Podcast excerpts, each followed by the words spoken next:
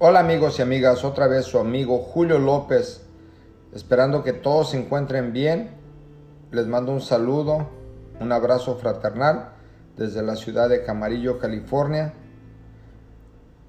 Estamos grabando el episodio número 5. Hoy es mejor que nunca. Y el tema de hoy que traigo a la mesa, amigos, para compartir, se llama Carta a mí mismo. Estimado amigo, me llamo amigo, porque eso es lo que quiero ser conmigo mismo. Por mucho tiempo yo fui mi peor enemigo. De hecho, fui mi único enemigo. Fui yo el que permitió que el miedo dominara mi vida. Fui yo el que se aferró a las penas del pasado para llenar mi presente de sufrimiento. Era mi propia voz la que escuchaba en mi cabeza y que me convencía de no merecer lo bueno y que me hacía sentir menos que los demás. Fui yo mismo el que me llené de inseguridades y dudas, de celos y resentimientos. Fui yo mismo el que me juzgué, me critiqué en todo lo que hacía. Yo mismo afecté mi salud y mi bienestar. Y fui yo mismo el responsable de los problemas en mi vida. En mí estaba la solución y en mí estaban todas las respuestas. Fui yo mismo el acusado, el juez, el verdugo de mi propia vida. Yo mismo dicté las sentencias y yo mismo me impuse castigos. Y sin embargo, hoy me perdono todo porque me doy cuenta que siempre hice lo mejor que pude. Comprendí que fui un ser sensible y vulnerable y que las experiencias de mi vida moldearon mi personalidad. Hoy rechazo la culpa que siento por mis errores, ya que la culpa en nada ayuda y nada soluciona. Aprendí finalmente que era yo capaz de cambiar mi vida a pesar de mis heridas y de las situaciones que me rodearon. Comprendí que era yo mi propio dueño, que mis pensamientos moldearon mis existencias, que no era un esclavo de las circunstancias y que en mí estaba el poder de mejorar, de cambiar y de vivir en armonía. Puedo ver Ahora que mi vida fue maravillosa a pesar de las pérdidas y heridas que todos compartimos, agradezco la oportunidad que tuve de ver, de oír, de sentir, de saborear, la oportunidad de compartir con otros mi vida y la oportunidad de amar a mis semejantes.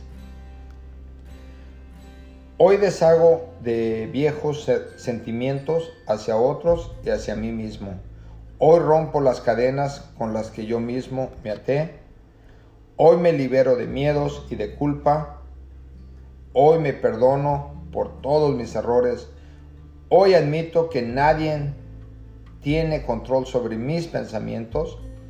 Hoy admito que nadie tiene control sobre mis sentimientos. Hoy me libero de todas mis heridas. Hoy decido vivir atentamente la persona más importante de tu vida, yo. Bueno amigos, este escrito lo encontré, la verdad, no idea quién es el autor, quién lo escribió, pero quien haya sido, eh, a veces uno escribe cosas y las deja y no sabes cuándo alguien las va a leer, a quién le va a caer, a quién le va a servir. Eh, ojalá y les haya gustado este escrito amigos de nuevo. Espero que todos se encuentren bien y que se la pasen bien. Eh, les mando un saludo de nuevo y vamos a estar ah, compartiendo cosas. Ojalá y nos sigan. Otra vez, su amigo Julio López. Hoy es mejor que nunca. Cuídense, échenle ganas, no desanimen y vamos con todo, papá.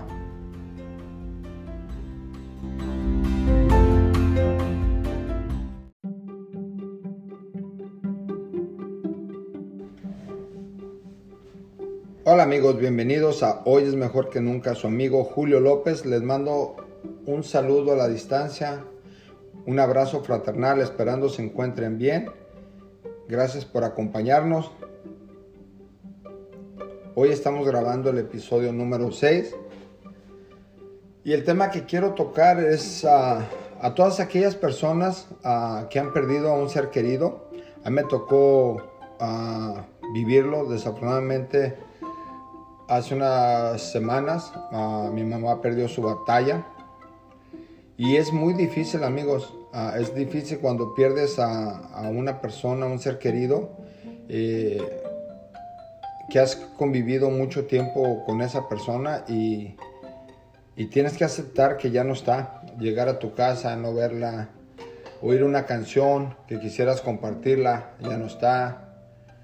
Ah, tantas cosas que se te vienen los recuerdos y lo bonito en mi caso, ah, tuve más cosas buenas con mi madre que malas, eso me ayuda un poquito a, pues a sobrellevarlo, este duelo. Es difícil, a veces ah, eh, estás haciendo algo y se te viene algo a la mente y de repente te entra la llorona, empiezas a llorar.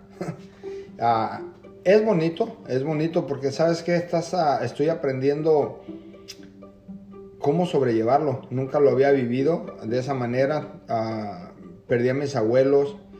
Eh, desafortunadamente mi, estancia con mis abuelos fue de pequeño. Después nos venimos a, a, Estados Unidos. No compartí mucho tiempo con ellos. O cuando ellos fallecieron no me dio el golpetazo como esta vez con mi mamá. Ah, igual los quiero mucho, pero sé que es difícil perder a un ser que has convivido tanto tiempo con él. Ah, es por eso que hoy traigo aquí a la mesa, amigos, un, tema que encontré que me gustó y lo quiero compartir con ustedes. Ojalá y sea de su agrado. De verdad les mando un abrazo a todas esas personas que han perdido a alguien y que encuentren su paz y que encuentren entendimiento, que tengan prudencia ah, y pues que el duelo lo lleven como debe ser y si te dan ganas de llorar, llora. Ah, eh, es necesario a veces lavar tus ojos con lágrimas. Bueno, amigos, voy a leer este tema que encontré. Ojalá sea de su agrado. Se llama Y tuve que aceptar. Y tuve que aceptar que no sé nada del tiempo, que es un misterio para mí y que no comprendo la eternidad. Yo tuve que aceptar que mi cuerpo no sería inmortal que le envejecería y un día se acabaría, que estamos hechos de recuerdos y olvidos, deseos, memorias, residuos, susurros, silencios, días, noches, pequeñas historias y sutiles detalles. Tuve que aceptar que todo es pasajero y transitorio, y tuve que aceptar que vine al mundo para hacer algo por él para tratar de dar lo mejor de mí, para dejar rostros positivos de mis pasos antes de partir. Yo tuve que aceptar que mis padres no durarían siempre y que mis hijos poco a poco escogerían su camino y proseguirían ese camino sin mí.